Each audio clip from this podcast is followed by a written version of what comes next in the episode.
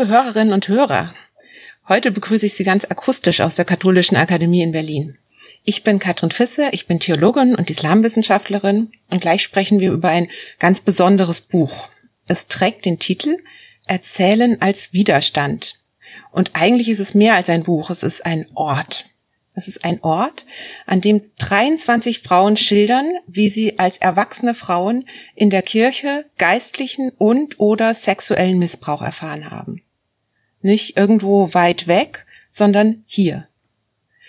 Neun der Frauen sind zum Zeitpunkt des Missbrauchs Ordensfrauen, also Nonnen. Wiederum vier andere Frauen haben dieses Buch herausgegeben. Und mit zweien davon spreche ich jetzt. Es sind nämlich Dr. Barbara Haselbeck und Dr. Regina Haider. Herzlich willkommen an dem, an den anderen Mikrofonen. Schön, dass Sie da sind, Sie beiden. Dankeschön. Danke sehr. Ja, ich stelle uns die beiden nochmal kurz vor. Zunächst Dr. Barbara Haselbeck. Sie ist Theologin und als solche ist sie Referentin in der Fort- und Weiterbildung Freising. Sie gehört zum Trägerteam der Initiative Gottessuche, Glaube nach Gewalterfahrung. Und außerdem ist sie auch noch Beraterin bei der Anlaufstelle der Deutschen Bischofskonferenz für Frauen, die im kirchlichen Raum Gewalt erlebt haben. Und hinter dem anderen Mikrofon sitzt Dr. Regina Haider. Sie ist ebenfalls Theologin mit dem Schwerpunkt Kirchengeschichte. Sie ist Dozentin des Theologisch-Pastoralen Instituts in Mainz und Vorsitzende der Theologischen Kommission des Katholischen Deutschen Frauenbundes. Bevor wir jetzt gleich anfangen, richtig zu sprechen miteinander, müssen wir noch was sagen. Frau Haselbeck übernimmt das für uns. Ja, wir sprechen hier über das Thema Missbrauch in der Kirche. Und wenn es um das Thema Missbrauch geht, dann ist es etwas, was jeden und jede sehr persönlich und unmittelbar betreffen kann am eigenen Leib, an der eigenen Seele. Und wenn wir hier auch in die Geschichten der Frauen, die im Buch veröffentlicht haben, hineinschauen, äh, können Situationen geschildert werden, in denen es um Missbrauch geht. Und deswegen wollen wir an den Anfang eine sogenannte Triggerwarnung stellen. Das bedeutet, dass es hier Erfahrungen thematisiert werden, die belastend sein können und für Menschen, die eventuell bereits Erfahrungen mit Missbrauch gemacht haben, einfach sich auch mhm. belastend auswirken können. Da ist es gut, gut auf sich zu achten und zu schauen, äh, hier auf die eigenen Grenzen zu achten, was, wie viel von dem sie sich zumuten wollen. Mhm. Und für die, die jetzt dabei bleiben wollen und uns auf den Ohren haben, bleiben Sie uns gewogen, hören Sie gut zu, passen Sie dabei gut auf sich auf.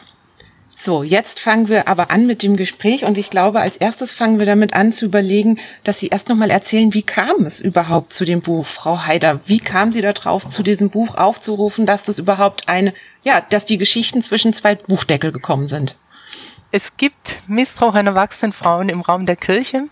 Das haben wir immer gewusst. Und wenn ich jetzt sage wir, dann sind es die Mitglieder der Theologischen Kommission des Katholischen Deutschen Frauenbunds. Und gleichzeitig war uns immer auch klar, insgesamt in der Öffentlichkeit, in der Kirche schauen wir viel zu wenig auf diesen Missbrauch an erwachsenen Frauen und deshalb wird auch zu wenig dagegen getan. Und dieser allgemeine Eindruck, den wir hatten, der hat sich nochmal durch die MHG-Studie verstärkt, die sich ja einfach vom Studiendesign her schon mit dem Missbrauch an Minderjährigen befasst hat. Erwachsene Frauen waren einfach nicht im Blick. Das hat uns zum Nachdenken gebracht und dann gab es nach 2018, nachdem die MHG-Studie veröffentlicht war, verschiedene Ereignisse, bis wir den Entschluss gefasst haben als Theologische Kommission, wir möchten dieses Buch machen. Und eins der Ereignisse war der Arte-Film Gottes missbrauchte Dienerinnen, der die Thematik einfach nochmal in eine größere Öffentlichkeit gebracht hat. Eines der Ereignisse war auch ein Gespräch mit Pater Klaus Mertes, der gesagt hat, am überzeugendsten sind immer Erzählungen, da kann man am meisten lernen. Und so kam also in der Theologischen Kommission des Katholischen Deutschen Frauenbundes dann der Entschluss zustande, wir möchten so ein Buch machen. Wir haben dann einen Aufruf formuliert, diesen Aufruf über soziale Netzwerke, aber natürlich auch über die Frauenverbände veröffentlicht und haben dann wirklich sehr gespannt gewartet, was denn Anfang 2020 Frauen schreiben werden. Mhm. Jetzt sind vielleicht gar nicht alle unsere Zuhörer katholisch oder schon mit dem Thema vertraut. Vielleicht müssen wir noch kurz sagen, was die MHG-Studie ist. Das mache ich gerne. Das ist eine Studie, die den Missbrauch an äh, Minderjährigen im Raum der katholischen Kirche in Deutschland untersucht.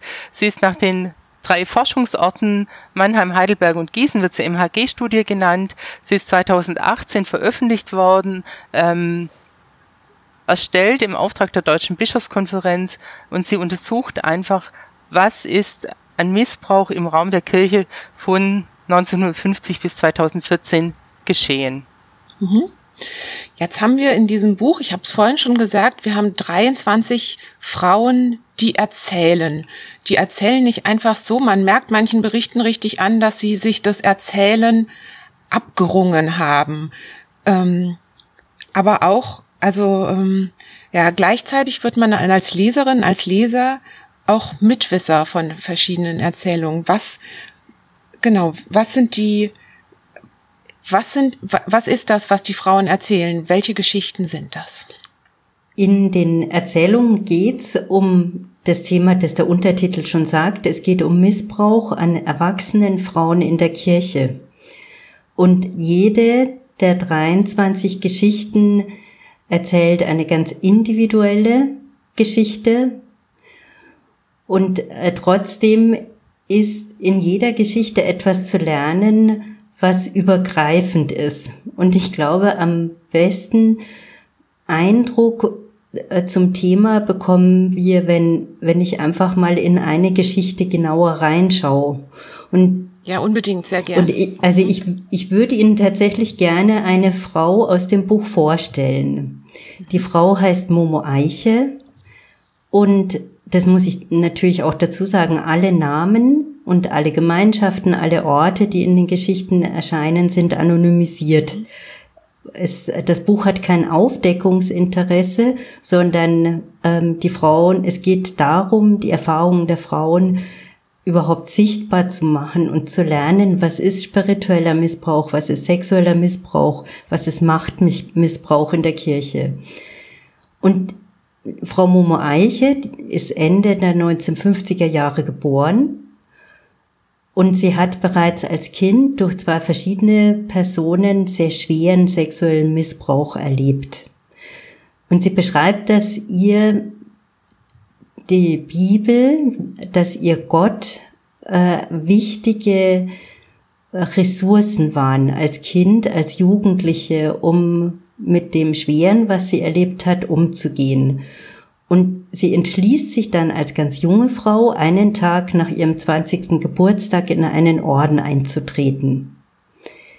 In diesem Orden arbeitet sie in der Krankenpflege und erlebt dort äh, durch einen äh, Hausseelsorger in einer Pflegeeinrichtung enorme sexuelle Belästigung. Sie erzählt das dessen Mitbruder und dieser Mitbruder wiederum wird sie über Jahrzehnte ihres Lebens selbst sowohl spirituell als auch sexuell missbrauchen. Ähm, es ist so, wie Frau Eiche das schildert, ist daran ganz, ist, ist es ganz ähm, gut nachvollziehbar, wie es dazu kommt, dass sie als erwachsene Frau diesen Missbrauch erlebt. Sie ist bei diesem Geistlichen in Begleitung, macht bei ihm Exerzitien und sie selbst war ganz jung und ist, äh, sie beschreibt von sich, dass sie so schwer Worte gefunden hat. Und wenn sie dann bei ihm in der Beichte war und einfach nicht wusste, was sie sagen sollte, hat er sie zum Beispiel immer nach Selbstbefriedigung gefragt. Und dazu komisch gegrinst und sie wusste überhaupt nicht, was sie dazu sagen soll. Das waren so diese ersten Schritte, sie ähm, ja zu prüfen, wie, wie er sie verunsichern kann, wie er ihr zu nahe treten kann. Und das ging dann weiter. Sie beschreibt dann den ersten körperlichen Übergriff. Er hält ihr die Hand hin und sagt, da nimm diesen Arm, ich das will Gott so für dich. Und sie reagiert dann ganz spontan und sagt, ja, ich, ich habe Angst, dass dieser Arm mich festhält. Und dann sagt er nochmal, nein, das ist gut für dich. Das ist ganz rein. Das will Gott für dich. Und so beginnt dieser auch körperliche Missbrauch, der aber eben erst spirituell angebahnt wird. Gott wird hier sozusagen zum Handlanger des Täters gemacht, indem er sagt, ähm, Gott liebt dich so und ich liebe dich als Zeichen der Liebe Gottes. Und so wird sie immer mehr, wird sie da verwickelt in, in diese Wahrnehmungsverwirrung. Sie weiß nicht mehr, was will Gott, was will dieser Pater. Sie ist sprachlos und sie ist unterlegen. Und, und sie beschreibt dann auch, dass sie völlig verwirrt war. Also sie hat körperlich reagiert, sie hat gezittert und sie wusste nicht mehr, was richtig und was falsch ist und hatte keine Möglichkeit, mit jemandem drüber zu sprechen. Sie war in der Gemeinschaft isoliert. Sie hat enorm viel Arbeit gearbeitet, war sehr erschöpft auch. Und das ging über lange Zeit so weiter. Und in, in dieser verwirrten Wahrnehmung und in dieser spirituellen Vergiftung, Gott will das so für dich, ist es dann weiter über Jahrzehnte zu dieser sexuellen Ausbeutung gekommen. Und sie beschreibt dann, sie ist später ausgetreten. Und dann wieder diesem gleichen Pater begegnet. Und er hat dort eine Krise, in der sie sich befunden hat, genutzt, um wiederum den Kontakt herzustellen, sie an sich zu binden. Und sie beschreibt dann, wie er ihre, ähm, ihre ähm, Gastfreundschaft, ihre, ihre Bereitschaft, ihn zu versorgen, ausgenutzt hat, so dass sie, er kam, ähm, hat sich körperlich bei ihr bedient, hat sich Frühstück machen lassen und ähm, hat dann auch erfahren, dass er das nicht nur mit ihr so getan hat, sondern auch mit anderen Frauen. Und hier an dieser Geschichte von Frau Eiche ist neben diesem engen Ineinander von spirituellem und sexuellem Missbrauch das so deutlich zu sehen, wie dieser Missbrauch sich langsam angebahnt hat, wie sie ja wirklich so umwickelt worden ist von diesem Gift und da nicht, da keine Möglichkeit hatte, Widerstand zu leisten und wie das dann tatsächlich und das ist etwas, was mich mit Blick auf das Zeugnis von Frau Momo Eiche so beschäftigt, wie diese Frau äh, von klein auf wieder und wieder erfahren musste, dass sie gut ist, wenn sie, ähm, wenn sie sich anderen zur Verfügung stellt und dass sie, dass sie gut ist, wenn sie benutzt wird. Und gleichzeitig, gleichzeitig auch diese enorme Kraft der Frau, dass sie nun das so deutlich erkennen kann und schildern kann unter, also unter enormem Kraftaufwand das, das schildern kann, äh, was mit ihr geschehen ist. Ja, das macht gleich ein ganz großes Potpourri an Fragen auf, die man sich beim Zuhören und natürlich auch beim Lesen stellt. Ein paar davon haben wir, ähm, haben Sie schon selber genannt. Bevor wir sozusagen diesen Fragen jeweils einzeln nochmal nachgehen, lassen wir Frau Haider nochmal eine andere Geschichte nacherzählen, einfach um das Repertoire an möglichen an Fällen und so noch ein bisschen größer zu machen und dann gehen wir dem Ganzen ein bisschen tiefer auf die Spur. Ich habe mir die Geschichte ausgewählt von Schwester Maria Gärtner, die die Chronik einer geistlichen Begleitung verfasst hat. In manchem ist es sehr ähnlich wie bei Momo Eiche, in manchem ist es anders und ich habe sie auch deshalb ausgewählt, weil es im Wesentlichen hier um spirituellen Missbrauch geht. Schwester Maria Gärtner beginnt ihre Erzählung damit, dass sie sagt, 1986 ist mein Vater gestorben und ich war wirklich ein halbes Jahr in tiefer Trauer gefangen. Und in dieser Situation kommt dann in den Konvent ein neuer Exerzitienleiter. Er ist von Anfang an eine ambivalente Figur, denn der Pater ist ein großer Selbstdarsteller. Er spricht von seiner osteuropäischen Herkunft, von Verfolgung und Inhaftierung. Er spricht davon, dass er so verantwortungsvolle Aufgaben im Orden hat. Das finden die Schwestern komisch. Sie haben das so noch nie erlebt. Und gleichzeitig zieht dieser Pater die Schwestern an. Er hat zum Beispiel eine sehr anziehende Stimme. In den Exerzitien passiert es dann schon, dass er den Schwestern das gemeinsame Gebet und den Rosenkranz verbietet. Er sagt, hier gibt es nur die heilige Messe und die Meditation. Und für die Schwestern ist das was Ungewöhnliches, auch etwas, was mit ihrer Identität zu tun hat, denn gemeinsam, gemeinsames Stundengebet und Rosenkranz, das gehört für sie einfach dazu.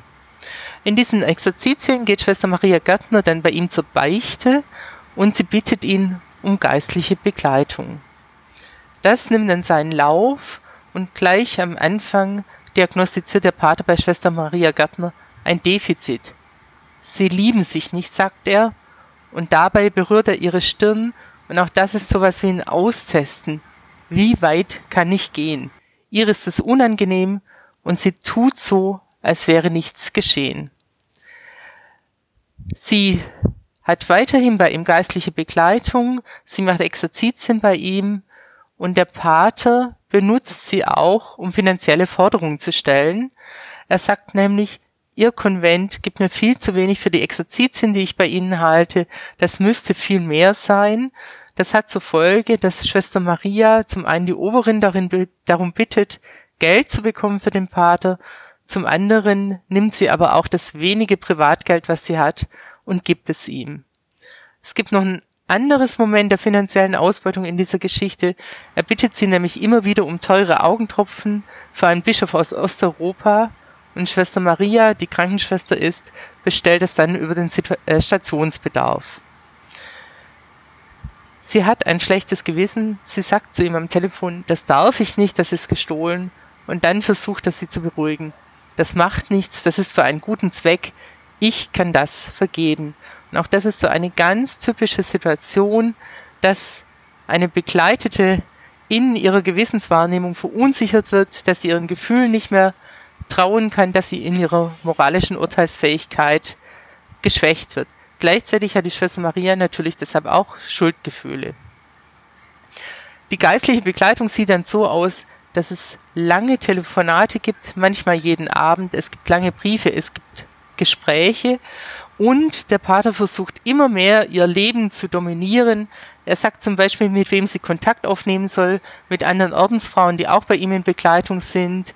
Er spricht übrigens auch über die anderen. Er bricht sogar das Beichtgeheimnis und sagt, was andere bei ihm gebeichtet haben, darunter auch Mitschwestern von Schwester Maria. Und dann versucht er immer mehr Lebensentscheidungen von Schwester Maria zu übernehmen.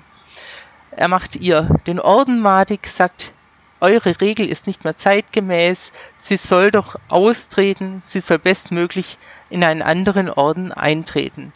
Das passiert in Gesprächen, das passiert aber auch bei Einzelexerzitien, wo es auch wieder zu stundenlangen Gesprächen kommt, bis tief in die Nacht. Letzten Endes ist sie nach diesen Exerzitien tatsächlich körperlich erschöpft und auch das schwächt ihre Widerstandskraft. Irgendwann geht Schwester Maria auch dazu über, bei ihm am Telefon zu beichten. Das ist nach dem katholischen Kirchenrecht nicht erlaubt. Sie tut es dennoch und damit, das sagt sie, habe ich mir die letzte Tür verschlossen, wo ich eventuell noch einen Ausweg gefunden hätte.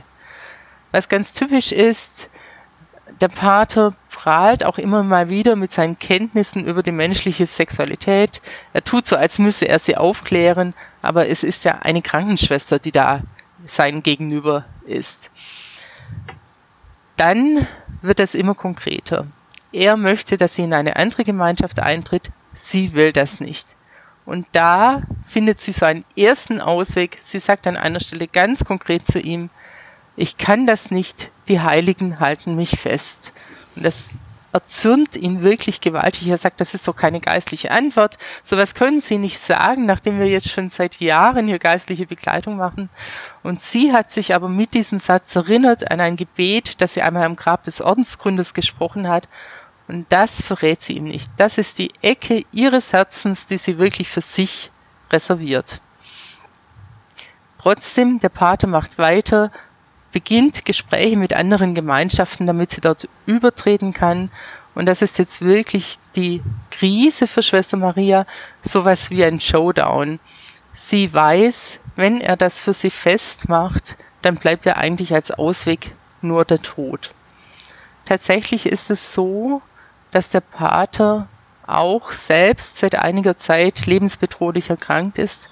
Sie fürchtet sich vor dem Anruf, mit dem er den Übertritt in eine andere Gemeinschaft festgemacht hat. Und dann kommt tatsächlich ein Anruf, aber es ist der Anruf, in dem er mitgeteilt wird, der Pater ist an seiner Krankheit verstorben.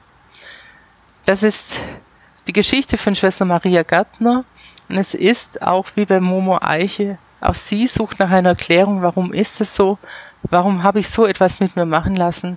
Und sie sagt auch, es war die Erziehung durch meine Schwiegermutter. Es ging in dieser Erziehung nie um mich, nie um meinen Willen, nie um meine Wünsche. Und ich war das einfach so gewohnt. Deshalb habe ich es mit mir machen lassen. Das ist vielleicht die Frage, die einem als erstes auf der Hand liegt. Wie, wie funktioniert das? Also bei erwachsenen Frauen geht man geht man wahrscheinlich fälschlicherweise ganz oft davon aus, die könnten doch Nein sagen, die sind ja erwachsen. Warum ist das nicht so einfach? Die Frauen, die im Buch berichten, die verbindet etwas. Nämlich die Situation, dass sie gegenüber denen, die sie geschädigt haben, unterlegen waren.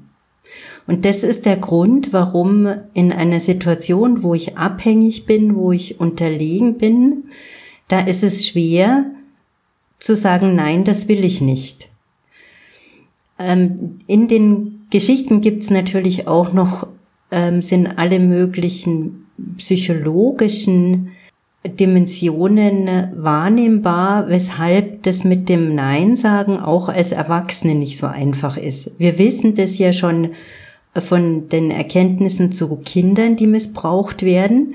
Die gelten in gleicher Weise für Erwachsene, nämlich dass ähm, so ein Übergriff, der bahnt sich so langsam an und dann zeigt sich äh, der Wolf im Schafspelz und die Seele ist so überfordert von dem, was da geschieht, dass dass, dass sie dann das macht, was wir so alltagssprachlich Abspaltung nennen.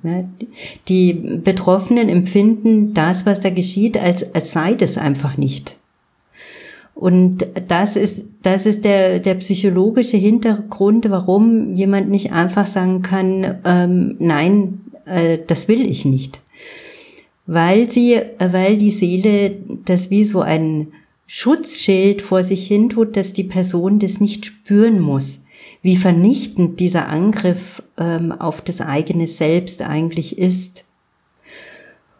Und was, was in der Geschichte von der äh, Schwester Gärtner gerade auch schon ankam, die Frauen bringen natürlich auch oft schon Erfahrungen aus der Kindheit mit, die sie besonders verletzbar gemacht haben. Von den 23 Frauen berichten neun Frauen, dass sie schon als Kinder traumatische Erfahrungen gemacht haben.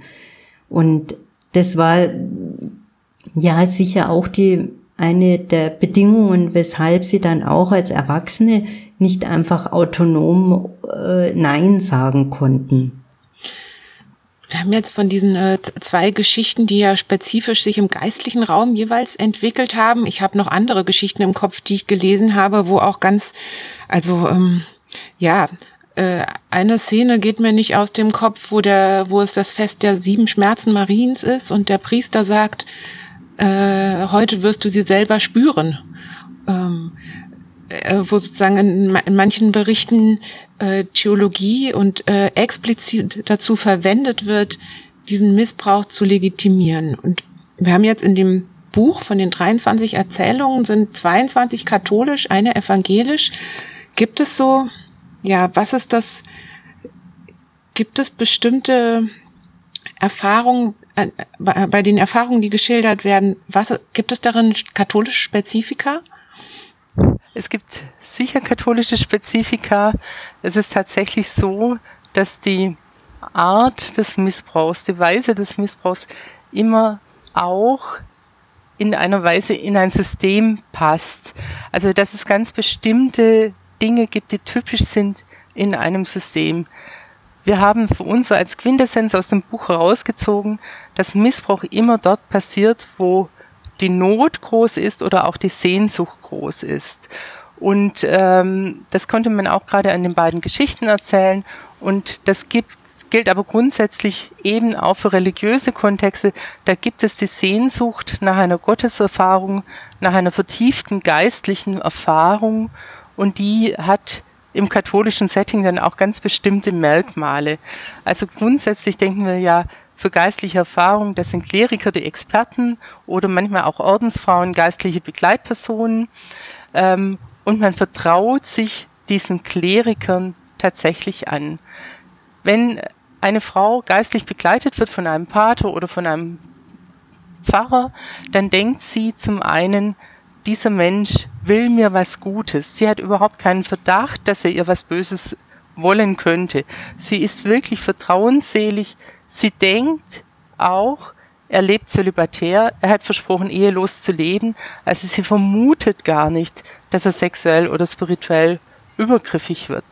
Und die Frauen, das kommt auch öfter vor, sie sagen, die Kleriker, die Theologinnen, das sind ja die Experten für das, was erlaubt ist und was nicht erlaubt ist. Also so diese ganze typische Kategorie katholischer Sexualmoral von erlaubt und nicht erlaubt, die wird angewendet. Aber tatsächlich erweisen sich dann die Täter oder Täterinnen eben als anders. Sie handeln wirklich narzisstisch, also zu ihrem eigenen Nutzen. Das ist so eine typische Sache. Das andere, es gibt natürlich dieses. Ja, wir haben auch, ich unterbreche mhm. nochmal, wir ja, haben auch eine Täterin, ne? Also wir haben sozusagen sonst immer Täter, einmal, einmal wird auch eine Täterin geschildert. Wir haben tatsächlich mehrere Täterinnen. Bei uns im Buch ist es so, dass es Täterinnen in der Regel im Kontext der geistlichen Begleitung sind, die da das Machtgefälle zwischen Begleitperson und dem Begleiteten ausnutzen. Wir haben an einer Stelle eine historische Erzählung. Da erzählt jemand was, was zwei Generationen vorher passiert ist. Da gab es wirklich bei Exerzitien eine brutale Vergewaltigung, anders kann man es nicht sagen. Und da hat die Schwester den Pfarrer dabei angefeuert. Also sie hat ihn wirklich unterstützt. Also ähm, es gibt nicht nur Täter, sondern auch Täterinnen, wobei bei den Erzählungen, mhm. die wir haben, tatsächlich häufiger Täter vorkommen. Ja, was ist typisch? Es ist wirklich dieses Abhängigkeitsgefälle, dieses Machtgefälle zwischen Klerikern und äh, Laien, zwischen Klerikern und Frauen. Es gibt im kirchlichen Bereich, glaube ich, die typische Tradition auch des sich Öffnens. Ich erzähle viel von mir, weil ich ja erwarte, dass derjenige, diejenige, die mich begleiten, dass sie mir helfen können. Da wird auch manchmal sogar so ein bisschen Zwang ausgeübt und gleichzeitig können mich diese Erzählungen auch nochmal verletzlich machen. Das ist, sind so typische Dinge. Hm. Also ganz spannend ist, dass das Buch auch so typische Kontexte oder Orte zeigt, an denen die Frauen geschädigt werden. Und das sind die Einzelsituationen, nämlich Beichte, Exerzitien, ähm, Gespräche im Rahmen von geistlicher Begleitung. Das sind Orte, an denen eine Person allein ist mit dem Begleiter oder der Begleiterin. Und da sind sie dann, ähm, da fehlt dann sozusagen, äh, es gibt keine Kontrolle über das, was da stattfindet.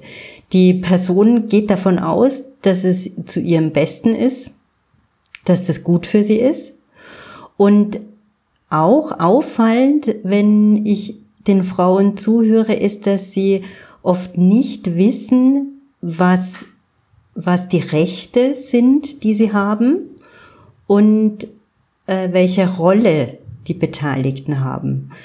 Also zum Beispiel sind, ist ja eine hauptamtliche Mitarbeiterin der Kirche oder eine Ordensfrau auch finanziell abhängig.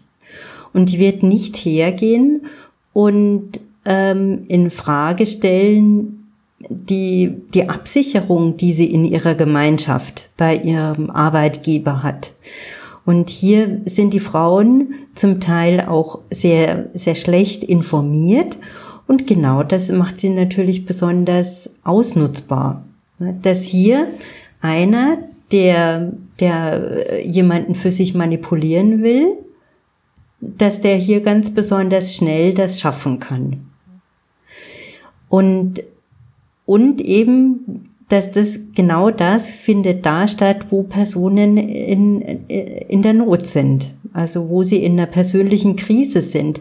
Eine, eine Frau äh, will, geht zum Gemeindepfarrer, hat äh, schwierige Erfahrungen in der Kindheit gemacht, begegnet einem, der tolle Predigten hält, denkt sich, oh, das Christentum ist vielleicht doch etwas, was mir Halt geben kann. Und, und geht dann in Einzelgespräche und wird auch dort ausgetestet äh, von, dem, von dem Pfarrer. Und die Situation geht dann so weit, dass er in seinem Bett ihren Körper benutzt und er sagt, ich tue das, weil, weil äh, du ein Teil der guten Schöpfung Gottes bist und ich äh, lobe die gute Schöpfung Gottes.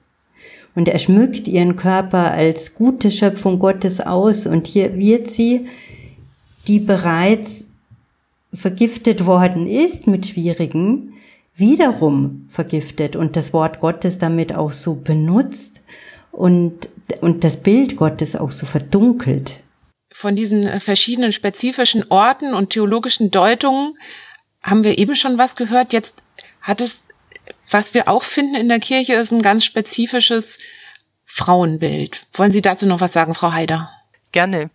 Es ist tatsächlich so, dass das christliche oder das katholische Frauenbild zum Missbrauch beiträgt. Wir sehen das an verschiedenen Beiträgen, dass ähm, Täter mit diesem Frauenbild argumentieren, dass sie zum Beispiel sagen, die Frau ist die Quelle der Sünde und dann tatsächlich eine Frau körperlich untersuchen oder dass in der Beichte den Frauen suggeriert wird, es ist wichtig, dass er Kinder auf die Welt bringt und alles andere interessiert eigentlich nicht.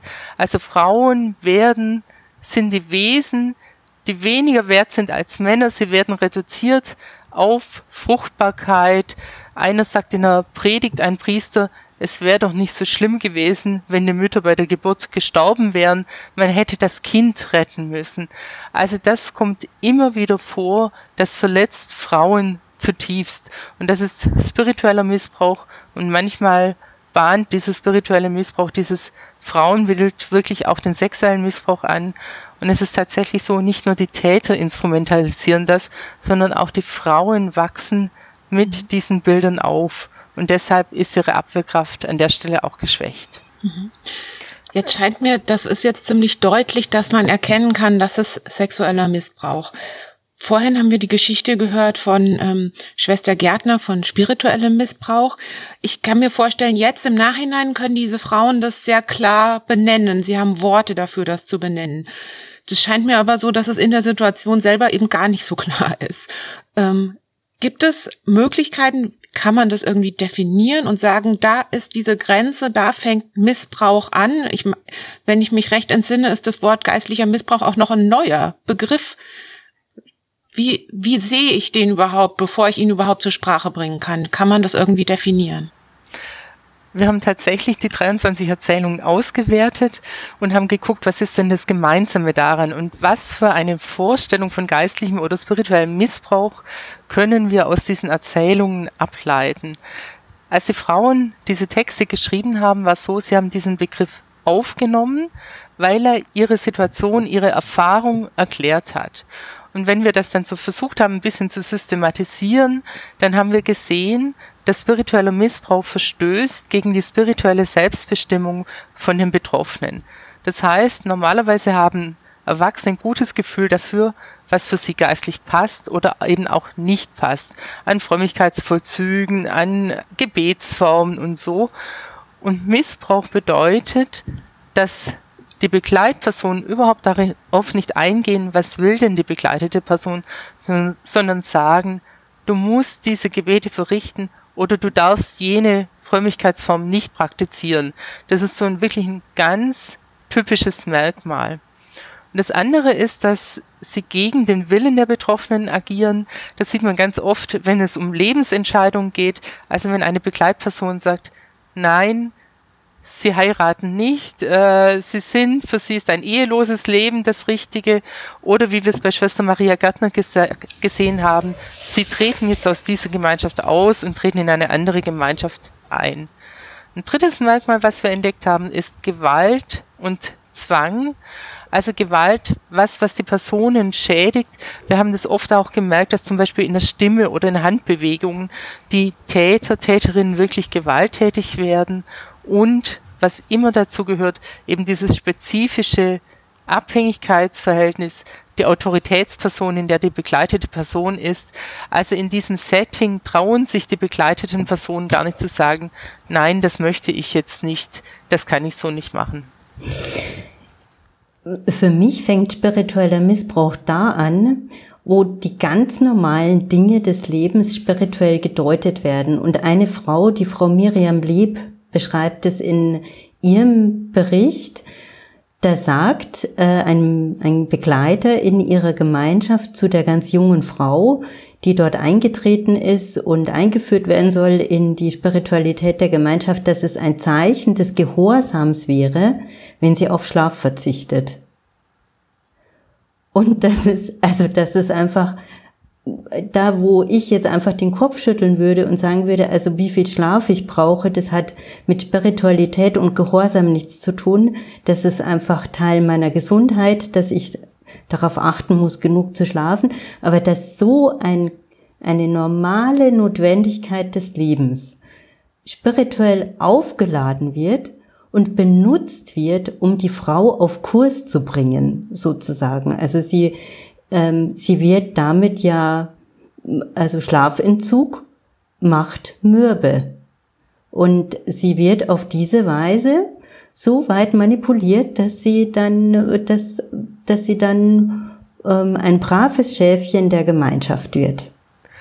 Was was wir auch gesehen haben, auch bei Schwester Maria Gärtner, ist ja, da wird zunächst mal ein Defizit festgestellt. Sie lieben sich nicht, sagt der Pater zu ihr, und dann kann er ihr natürlich all das geben, oder zumindest verspricht er es, wie sie sich besser lieben kann. Und genau dieses Versprechen, dass die Liebe Gottes sichtbar wird in der Begleitung, dass der Wille Gottes durch, den Be durch die Begleitperson erkennbar wird, das haben wir ganz oft in den Erzählungen. Was ich jetzt auch immer wieder äh, äh mich frage beim Zuhören, wie kommen Frauen, diese Frauen an den Punkt, wo nehmen die Frauen die Kraft her, dass es zu einem Umschwung kommt, dass sie das sehen? Oder später sogar noch, wie kommen sie dazu, die, die Kraft zu haben, über diese Erlebnisse zu schreiben? Also, wenn ich das so höre, ist das, was in dem Buch beschrieben wird, ja nur die Spitze des Eisberges. Also bevor ich diese, also wenn ich diese Erfahrungen von Missbrauch mache, gemacht habe, muss ich ja erstmal dahin kommen zu erkennen, dass das einer ist. Ich brauche die Worte dafür, ich muss mir das eingestehen und dann muss ich nochmal die Kraft haben, das irgendjemand zu sagen und vielleicht noch das zu schreiben und in Worte zu fassen. Wie, wie kommen die an diesen Umschlagpunkt? Wo nehmen die die Kraft dafür her? Was, was hilft denen auch oder was hat denen geholfen, dahin zu kommen? Mein Eindruck ist, dass jede einzelne Frau am erstmal den, das Gefühl hat, diese Erfahrung habe ich ganz allein gemacht. Also ich, ich stehe damit ganz allein da. Ich bin die Einzige, die das erlebt hat. Und es kommt auf welche Weise auch immer dieser Moment des Erkennens, halt, das stimmt ja gar nicht. Und was mir viele Frauen geschildert haben, ist, dass sie sagen, ich, ich habe diese Geschichte aufgeschrieben, weil ich andere Frauen stärken möchte, weil ich denen zeigen möchte, du bist nicht die Einzige, der das erlebt hat. Es gibt diese Erfahrung auch bei anderen. Und das, das ist doch etwas sehr Anrührendes, dass gegen diese inneren Schweigegebote und gegen, gegen die oft traumatischen Konsequenzen der Erfahrungen, die Frauen da wirklich sich die Worte abbringen, das aufzuschreiben, anderen zugunsten, weil die anderen zeigen möchten, ich habe es geschafft, eine andere kann es auch schaffen. Und anderen. Also der Movens ist eigentlich Liebe zu den anderen potenziellen Opfern. Ich erlebe unter Betroffenen die hohe Bereitschaft, andere Betroffene zu unterstützen. Ja, das ist so. Toll. Das hängt vielleicht auch mit der Erfahrung zusammen, dass viele Frauen also spüren, da stimmt was nicht. Und es ist oft auch eine richtige Krise, in die sie hineingeraten. Und es gibt unterschiedliche Wege aus diesen Krisen hinaus. Manche machen es, indem sie ihre Lebenssituation verändern. Also indem sie zum Beispiel aus einer Gemeinschaft auf, austreten, möglicherweise auch in eine andere Gemeinschaft eintreten. Viele von den Frauen schreiben, wir haben Personen geholfen, denen ich begegnet bin.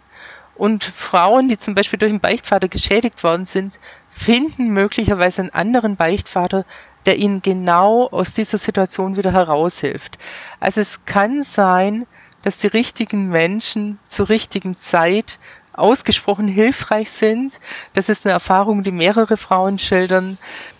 Theologie kann tatsächlich auch aus diesen Missbrauchssituationen herausführen.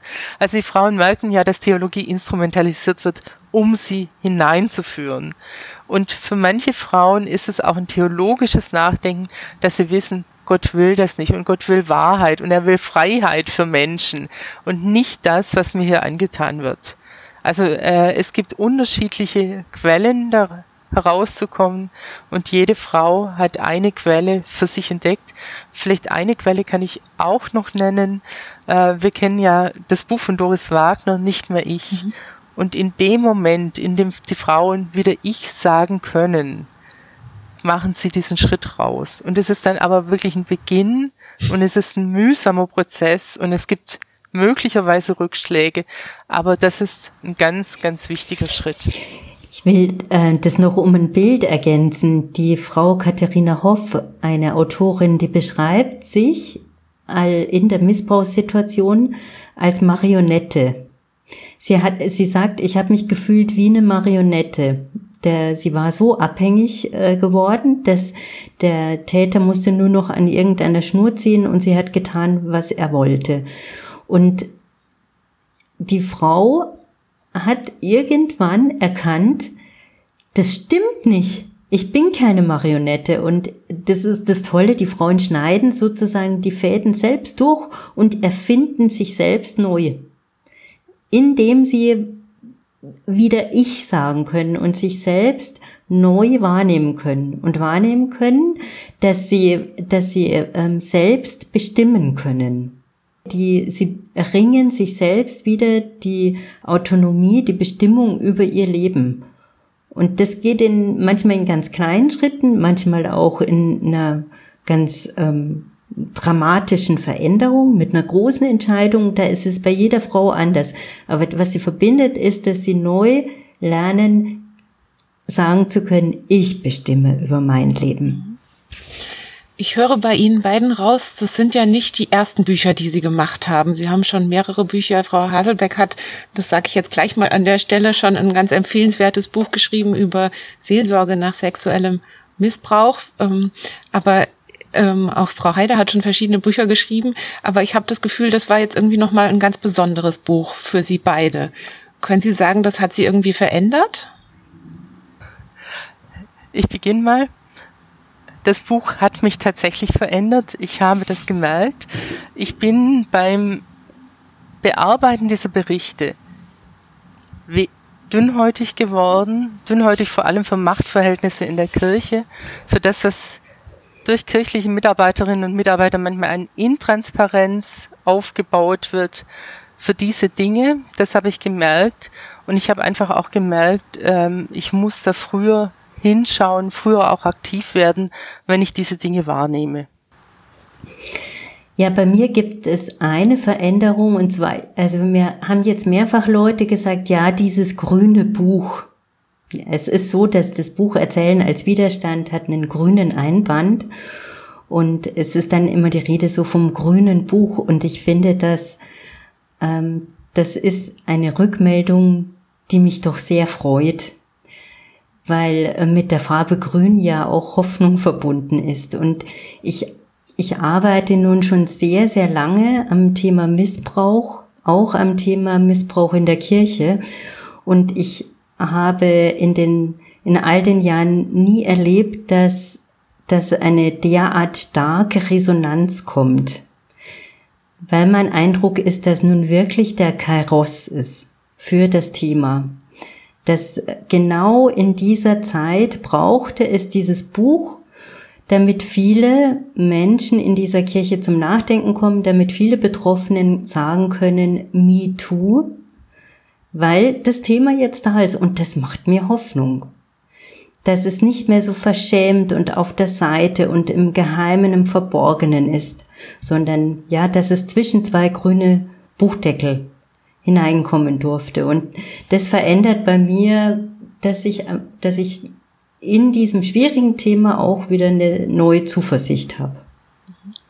Das kann ich bestätigen. Also ich kann das von mir selber nur fühlen, dass ich denke, es geht mich was an. Ich darf da, darf da nicht länger wegsehen und ich sehe es auch als ja, meine Mitverantwortung für diejenigen, für die das Sprechen so schmerzhaft ist, zumindest das Zuhören oder das Sprechen in diesem Gespräch jetzt hier zu übernehmen, weil auch das habe ich gelernt, dass es für die Betroffenen wahnsinnig schwierig und auch retraumatisierend sein, immer wieder diesen Kampf zu kämpfen, immer wieder das zu erzählen, anderen beizustehen und teilweise sehr schlechte Erfahrungen zu machen, wenn sie eben nicht gehört werden.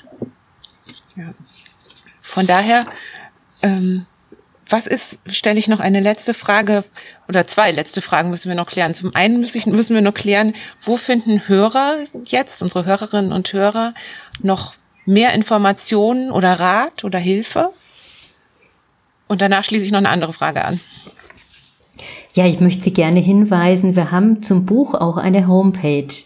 Die heißt äh, Erzählen als Widerstand, ist leicht zu finden. Genau wie der Titel, ganz genau, einfach. Wie der Titel ja. des Buches. Und auf dieser Seite haben wir zum einen natürlich Informationen zum Buch, auch ähm, Audioaufnahmen von Texten aus dem Buch eingestellt und unter der, unter dem Reiter Information für Betroffene finden Sie verschiedene äh, Angebote, die für Betroffene und für ihre Umste um, äh, Beraterinnen, Berater, Umstehende interessant sein könnten.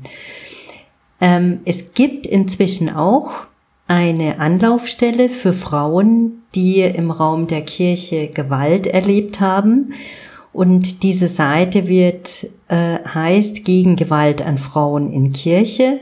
Das ist ein Projekt der Deutschen Bischofskonferenz und dort gibt es ein Beraterinnen-Team, das sich spezialisiert hat auf Fragestellungen zum Missbrauch von Frauen, von erwachsenen Frauen in der Kirche. Mhm. Und jetzt noch eine Frage, die mir auch noch auf der Seele liegt. Wir haben jetzt die ganze Zeit über die Betroffenen gesprochen und deren Geschichten gehört was wünschen die sich eigentlich? Was sind deren Wünsche von den potenziellen Zuhörerinnen und Zuhörern von uns? Was, wie sieht es bei denen innerlich aus? Die Betroffenen haben diese Geschichten ja geschrieben, damit sie gelesen werden, damit sie gehört werden. Sie machen andere zu Mitwissenden. Und ich glaube, das allererste, was sie sich wünschen, ist, dass Öffentlichkeit, Kirche anerkennt, es gibt diesen Missbrauch an erwachsenen Frauen und mit diesem Anerkennen heißt es ja, wir sagen, also diesen Betroffenen ist Unrecht geschehen. Das ist nicht richtig, was ihnen angetan wird und das ist schon eine Verpflichtung zum Handeln. Und gleichzeitig glaube ich, dass die Betroffenen sich wünschen, dass sie eben nicht eine Gruppe sind, die wir identifizieren, die genau definierbar ist, sondern das Buch zeigt letzten Endes diese Betroffenen. Es gibt keine Schubladen für Betroffene. Jeder Mensch kann in bestimmten Situationen sexuellen oder spirituellen Missbrauch erfahren. Natürlich möchten die Betroffenen stark machen gegen das. Ich glaube, das gelingt ihnen auch mit diesem Buch. Aber was sie sich sicher wünschen, ist eben auch nicht als besondere Gruppe wahrgenommen zu werden, sondern als die Frau, die neben mir in der Bank im Gottesdienst sitzt oder der Mann, der in der Supermarktschlange steht. Ich denke auch, dass Betroffene brauchen äh, Menschen, die, die sprachfähig sind dass, äh, dass äh, Betroffene erleben oft, dass jemand so nicht recht weiß, wie soll ich auf das, was ich gehört habe, reagieren. Und das ist so wichtig, Worte zu haben, wenn, wenn mir eine Person Erfahrung von Missbrauch schildert, darauf reagieren zu können und gleichzeitig der Person aber die Selbstbestimmung zu lassen. Nicht zu wissen für sie, was gut ist, sondern ihr wirklich äh, immer sie selbst entscheiden lassen, was gut für sie ist. Das ist durchaus immer wieder eine große Herausforderung, die, diese Selbstbestimmung Betroffenen neu zuzugestehen. Ich versuche jetzt was von der Hoffnung aufzugreifen, die Sie vorhin erwähnt haben, Frau Hasselbeck. Die Hoffnung zwischen zwei Buchdeckeln, äh, weil Frauen geschafft haben zu erzählen und weil Frauen geschafft haben, dem Widerstand einen Ort zu geben. Die Hoffnung wächst natürlich mit allen, die, die zunächst erstmal zuhören und dann genauer hinsehen. Vielleicht ist es aber gar nicht so wenig. Und dann sage ich Ihnen beiden ganz, ganz herzlichen Dank für dieses Erzählen, auch dem anderen, anderen Frauen eine Stimme geben. Danke an Sie. Danke auch. Fürs Interesse. Vielen Dank. Das war Erzählen als Widerstand, das Gespräch darüber und auch ich sage jetzt Tschüss vom Mikrofon aus der Bibliothek von der Katholischen Akademie. Machen Sie es gut. Tschüss.